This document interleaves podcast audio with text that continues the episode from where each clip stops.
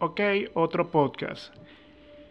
Desde que tengo memoria, anoto la gran mayoría de ideas que tengo y proyectos en una agenda. No siempre fue así. Antes lo hacía en un papel, se perdía, lo agarraba un cuaderno cualquiera que no estaba destinado para eso. Generalmente le sobraban muchas hojas y era como que supuestamente el mejor um, formato. Sin embargo, no fue así. Hasta que creé una, un método que me sirvió, que fueron unas agendas pequeñas que podía trasladar en cualquier lado, el bolsillo del pantalón o de la camisa, si llevaba camisa.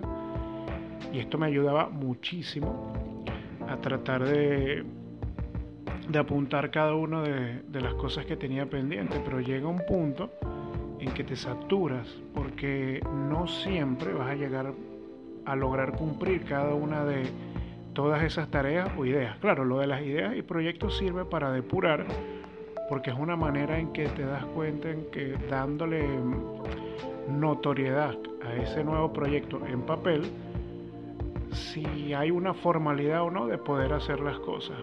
En ese sentido servía. Pero el detalle es cuando tienes muchísimas tareas o diligencias que hacer, sobresaturas la, la capacidad propia de, de hacer las cosas.